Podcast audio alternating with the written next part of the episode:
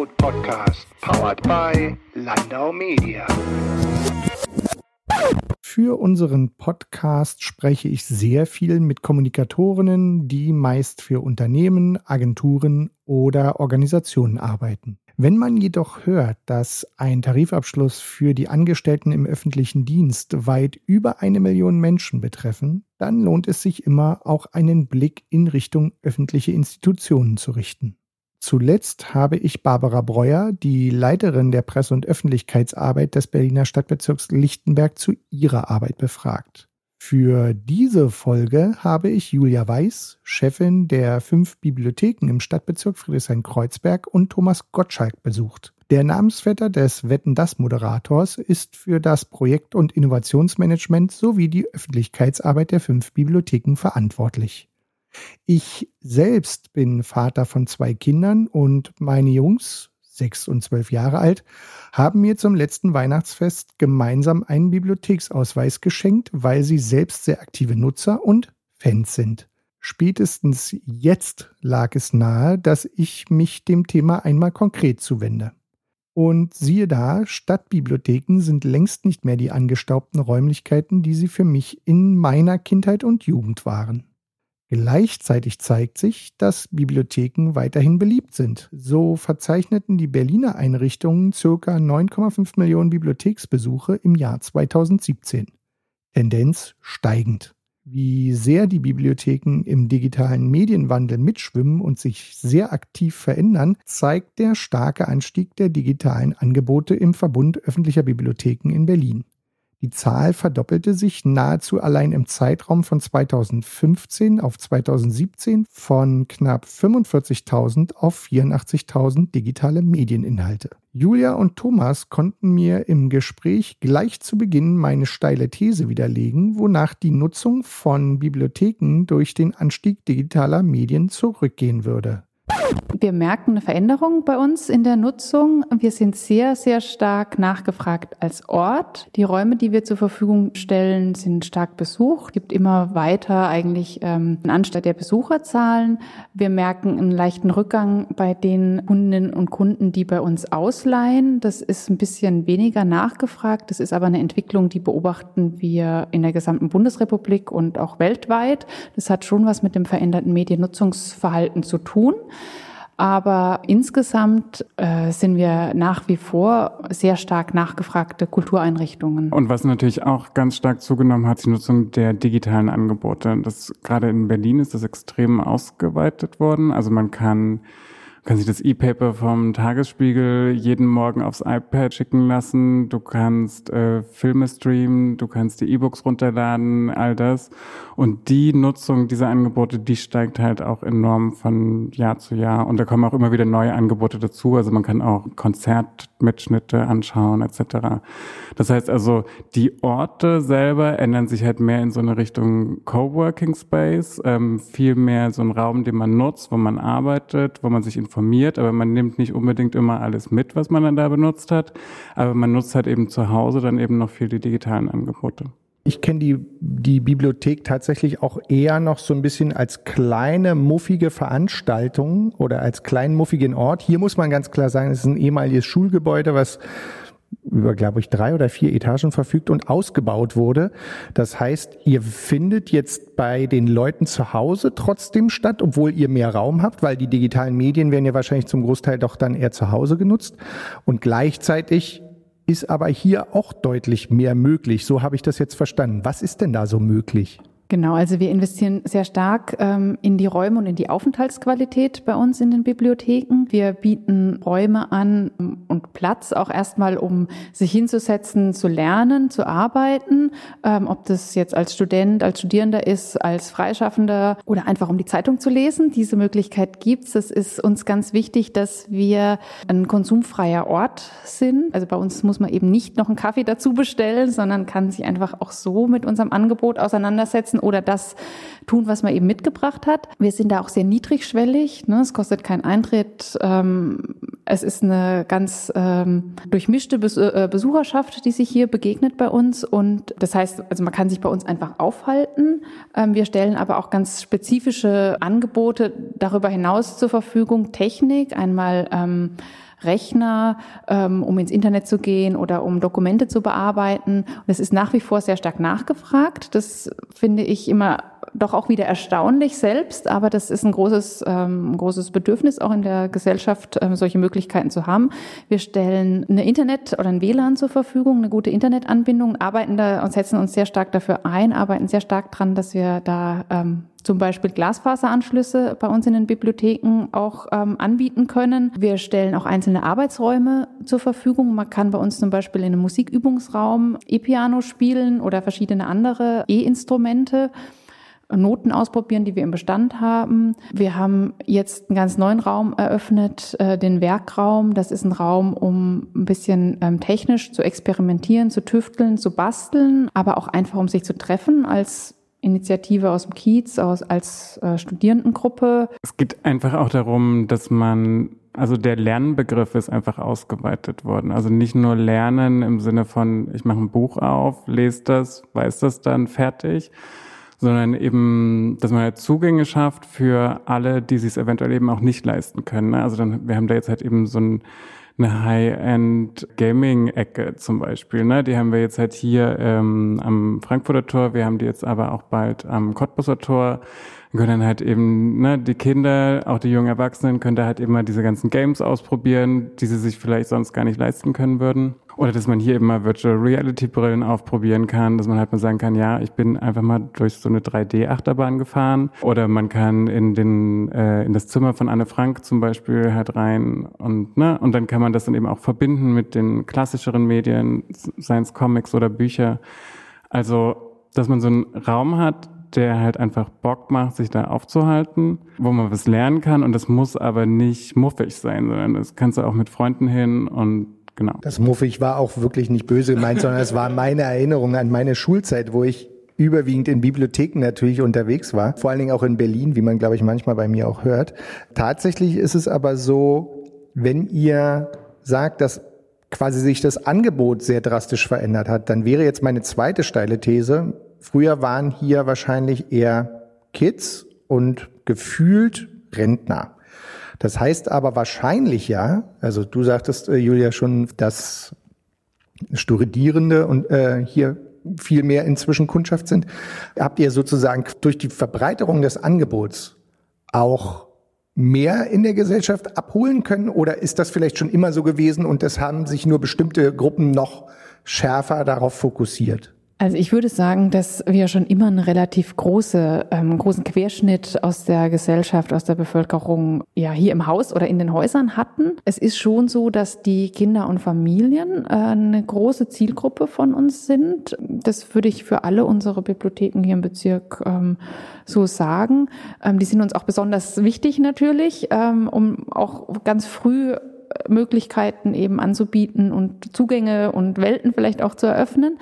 Aber tatsächlich dieser Aspekt, dass Studierende verstärkt in die öffentliche Bibliothek kommen, das ist was Neues, ähm, würde ich sagen. Und das hängt eben damit zusammen, dass diese Ressource Raum in so einer Stadt wie Berlin auch extrem wichtig geworden ist und dass das Lernen sich ein Stück weit verändert hat und man eben vielleicht auch bessere technische Möglichkeiten braucht, um gut zu lernen und die hat man eben nicht zu Hause. Und wir haben auch Studierende nicht zu Hause, die finden sie in, der, ähm, in ihrer Universitätsbibliothek, aber auch die sind natürlich überlaufen. Insgesamt ist es schon so, dass wir wirklich ähm, ja, von der Wiege bis zur Bahre alle eigentlich hier haben und auch alle ähm, sozialen Schichten und Einkommensklassen auch hier, hier haben und auch haben wollen.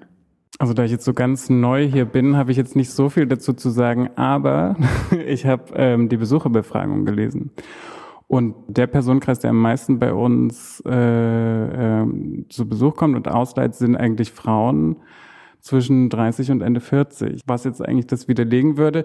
Oder das sind dann eben alles die Mütter. Also das mit den Müttern kann ich bestätigen, weil bei mir ist es auch meine Frau. Tatsächlich ist es aber so, wenn ich das jetzt schon so ein bisschen zusammenfasse, ihr habt die Räume verändert, weil sich sozusagen die Mediennutzung verändert hat. Kann man das damit so konkret in den Zusammenhang bringen oder ist das diese Ressource Raum, von der du gesprochen hast, ist die maßgeblich, dass ihr euch verändert habt oder wo kann man diesen Fokus setzen? Worauf ich so ein bisschen hinaus will, ist ja, meine These ist ja immer noch, die Digitalisierung hat was verändert und ähm, ihr habt eigentlich schon längst reagiert, vielleicht mehr, als ich es auch erwartet hätte. Also ich würde den Auslöser der Veränderung immer tatsächlich in der Gesellschaft suchen und wir haben da schon auch ein Stück äh, reagiert. Das hat mit der Digitalisierung natürlich wesentlich zu tun, aber vor allem hat es, denke ich, damit zu tun, dass eben ähm, solche solche Orte sehr stark nachgefragt werden. Das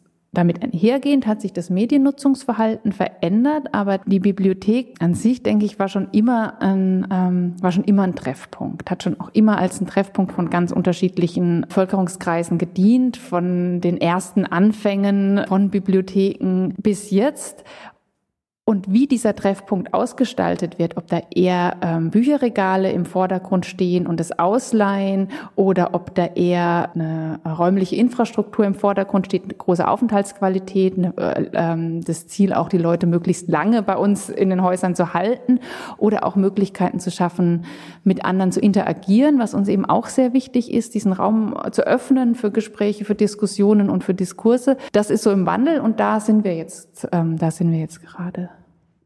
Es gibt halt nicht mehr nur diese Urban Nomads, die im St. Oberholz rumhängen, sondern es ist halt so was, ne, was Größeres halt längst geworden und Natürlich hätte die Digitalisierung damit zu tun, dass halt, also ne, wenn jeder halt so einen kleinen Laptop hat und damit halt irgendwo arbeitet, das ging halt vorher nicht. Du konntest nicht deinen PC so unter den Arm klemmen und so weiter. Das hat natürlich was damit zu tun.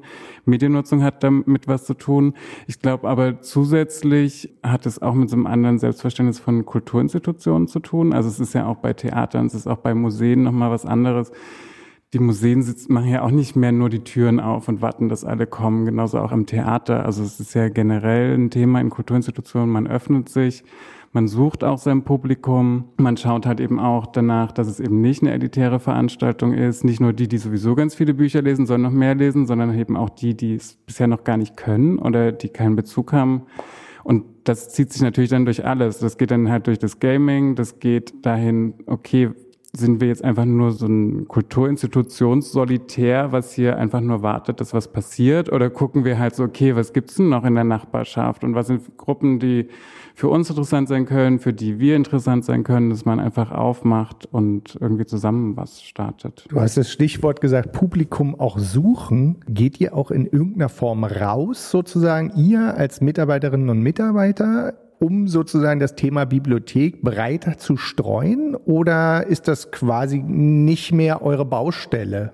Ja, ich würde sagen, das machen wir noch nicht genug. Wir arbeiten ja sehr stark oder wir kooperieren sehr stark auch mit anderen Kultur- und Bildungseinrichtungen. Die kommen dann in der Regel zu uns. Also wir haben hier im Bezirk im Jahr ungefähr 2000 Veranstaltungen mit Kitagruppen und Schulklassen. Das findet in der Regel vormittags statt, teilweise auch außerhalb der Öffnungszeiten für, den, für das Publikum. Also das heißt, wir haben da eine enge Verbindung zu anderen Einrichtungen.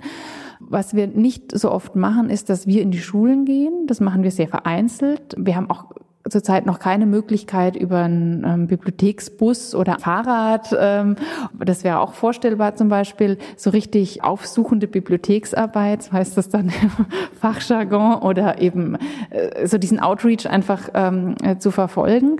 Ähm, das hängt auch damit zusammen, dass wir natürlich ähm, uns immer wünschen, dass wir auch noch mehr Leute hier im Team haben daran scheitert es, glaube ich, so ein bisschen. Aber das ist schon unsere Vorstellung. Da arbeiten wir auch so gerade an so ein, zwei Projekten, ähm, um das ein bisschen zu verändern und zu verbessern, auch aus, ähm, aus unseren Mauern rauszukommen. Wir gehen jetzt halt nicht als Bibliothek irgendwo hin und haben dann unsere ganzen Medien unterm Arm, aber wir gehen natürlich ähm, in andere Vereine, an andere Orte, an andere in Initiativen, äh, um halt mit denen Projekte anzuleihen. Ne? Also das ist ja auch schon was, so man geht nach außen, aber halt nicht in dem Sinne, dass man jetzt alles halt in der Stadt verteilt, sondern dass man rausgeht und Leute reinholt, äh, dann eben ganz vermittelt. Ne? Jetzt nicht die Gruppe von fünf Leuten, die gerade im Park sitzen, sondern halt eben die irgendwo anders schon angebunden sind. Wenn sich euer Medienangebot so deutlich verändert hat, ähm, ich merke es halt wiederum als Vater mit einem Kind in der Schule, da wird von der Schule aus wahnsinnig viel von Eltern erwartet in Bezug auf, ähm, naja, Medienkompetenzvermittlung. Passiert euch das quasi auch und hat sich vielleicht dadurch auch das Berufsfeld für Bibliothekarinnen und Bibliothekare und alle Mitarbeiterinnen und Mitarbeiter von Bibliotheken verändert? Das hat sich extrem verändert und es verändert sich jetzt auch ähm, weiterhin und da sind wir mittendrin. Das ist auch gar kein leichter Prozess ähm, für die Kollegen und Kolleginnen, die auch mit so einem ganz klassischen Bild von Bibliothek in ihrem Berufsleben gestartet sind, ist das eine ganz massive Veränderung, weil wir natürlich jetzt auf der einen Seite den digitalen Bestand haben, der ja auch vermittelt werden muss. Wir experimentieren, verleihen auch Geräte. Bibliothek der Dinge ist da so ein ähm, Stichwort. Das können Toni-Figuren sein. Das kann aber auch eine Hängematte sein. Also ganz unterschiedliche Dinge. Damit sind wir erstmal so ungeübt im Umgang. Das müssen wir dann auch erstmal lernen. Und äh, natürlich wollen wir auch unsere Besucher und Besucherinnen beraten, wie sie mit Endgeräten umgehen können, wie sie bestimmte Fertigkeiten ähm, der Recherche gut äh, umsetzen können, wie sie sich im Digitalen bewegen, was Fake News anbelangt, äh, wie sie Informationen finden, bewerten und äh, nutzen können. Und da sind so Kompetenzen gefragt, Medienkompetenzen auch, die in der Ausbildung inzwischen angekommen sind, aber ähm, tatsächlich, wo wir auch echt noch einen großen Entwicklungsbedarf haben. Da arbeiten wir gerade intensiv dran. Die Fragen, wie, wie kommt das E-Book jetzt auf meinen E-Book-Reader und so weiter, die sind jetzt halt viel stärker an den Tresen. Ne? Also dafür müssen halt alle im Haus anders geschult werden und dafür muss man halt auch Angebote schaffen, dann auch für die Nutzer. Ne? Äh, wir haben da jetzt halt zum Beispiel freitags haben wir jetzt halt immer den offenen Werkraum hier. Und das ist dann halt generell dann auch so eine Anlaufstelle. Das ist dann halt auch so ein ganz junger Kollege, der dann mit Active Panel und iPads und was weiß ich alles ausgestattet ist und da halt auch helfen kann. Wir haben jetzt aber auch schon ein paar Projekte in der Pipeline, um zum Beispiel auch mal so Smartphones und Senioren zusammenzubringen. Also ich habe das bei meiner Mutter auch ganz oft, dass ich dann immer so erklären muss, ja, die App ist schlecht, die wolltest du gar nicht, ich lösche die dir jetzt mal. Und wir fänden es auch toll, wenn das dann halt auch im, äh, im Haus selber dann auch Leute, die da halt eben noch Berührungsängste haben, dann auch noch stärker wahrnehmen können. Lesen lernen für Migrationskinder oder Kinder mit Migrationshintergrund, das ist noch relativ deutlich klar an meinem Bild von Bibliothek dran. Aber allein der Werkraum, wo wirklich ja Werkbänke stehen, ist ja so weit weg von meinem klassischen Bild der Bibliothek, dass wahrscheinlich dazwischen noch so viele andere Sachen sind. Also wenn du jetzt sagst, Julia, ihr seid eine Art vielleicht auch äh, Verleih für Dinge, dann würde mich tatsächlich ganz banal so eine Art Aufzählung interessieren, gern auch im Ping-Pong, wie ihr wollt. Einfach nur, äh, weil es scheint doch sehr breit zu sein. Fange ich an mit den Toni-Boxen und den Toni-Figuren. Hacky Sacks. Bücher. DVDs. E-Book-Reader. Ukulele. Jonglierbälle, Grafiktablet, CDs, Active Cams, Noten, Kunstwerke, äh, Gemälde und Skulpturen. Das verleihen wir quasi nur vor Ort, eine E-Gitarre, eine E-Violine und ein E-Cello. Comics. Super, das ist ja das ist ja echt unglaublich viel. Und was mich natürlich noch so ein bisschen interessiert, ihr seid definitiv beide so jung, dass ihr noch eine ganze Weile wahrscheinlich in dem Berufsfeld unterwegs seid. Und da würde mich interessieren, wie ihr euch vielleicht auch noch eine Zukunft vorstellt, die mir jetzt in Sachen Bibliotheksarbeit noch gar nicht klar ist und wo vielleicht auch so ein bisschen so ein Wunsch dahinter steckt, wie es weitergehen kann. Also was ich mir so vorstelle, ist ähm, tatsächlich eine viel stärkere Aufstellung der Bibliothek als ähm, eine Einrichtung, die ermöglicht und befähigt. Also die allen, die zu uns kommen, Möglichkeiten bieten, die sie ohne uns nicht hätten. Und das lasse ich jetzt mal bewusst ganz offen und befähigt, sich Informationen und Wissen auf der Unterschied, auf unterschiedlichsten Ebenen anzueignen, zu teilen, damit umzugehen, zu verwerten. Und es immer wieder neu sich ja überlegt und ähm, neue Angebote schafft und sich viel stärker noch, ähm, was ich mir so vorstelle als eine Bibliothek, ne, die sich viel stärker noch einbringt auch in die Gesellschaft und sagt, das sind wir, das ist unser Angebot, das, ähm, wir sind total relevant und wir sind total wichtig und wir ähm, sind derartig offen und demokratisch auch in unserer Grundhaltung, dass wir unverzichtbar für diese Gesellschaft sind. Und äh, diese Haltung auch gemeinsam mit unserem Publikum zu diskutieren, das ist was, was ich mir für die Zukunft sehr stark vorstelle und mir für die Gegenwart wünsche, dass wir das noch viel stärker machen. Ich wünsche mir, dass es viel stärker noch so ein Kiezort wird. Also ich hätte ich fände das total toll, wenn das so ein ganz selbstverständlicher Treffpunkt ist, wo so eine Gruppe immer wieder zusammenkommt und das muss gar nicht von uns organisiert werden. Das ist halt klar.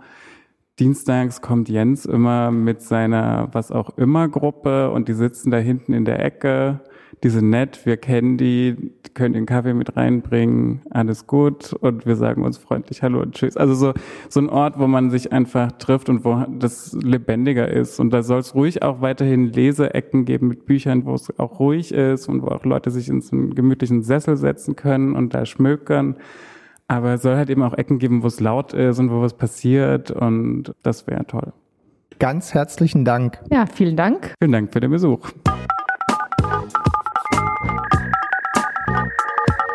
Der Medienhut Podcast, powered by Landau Media.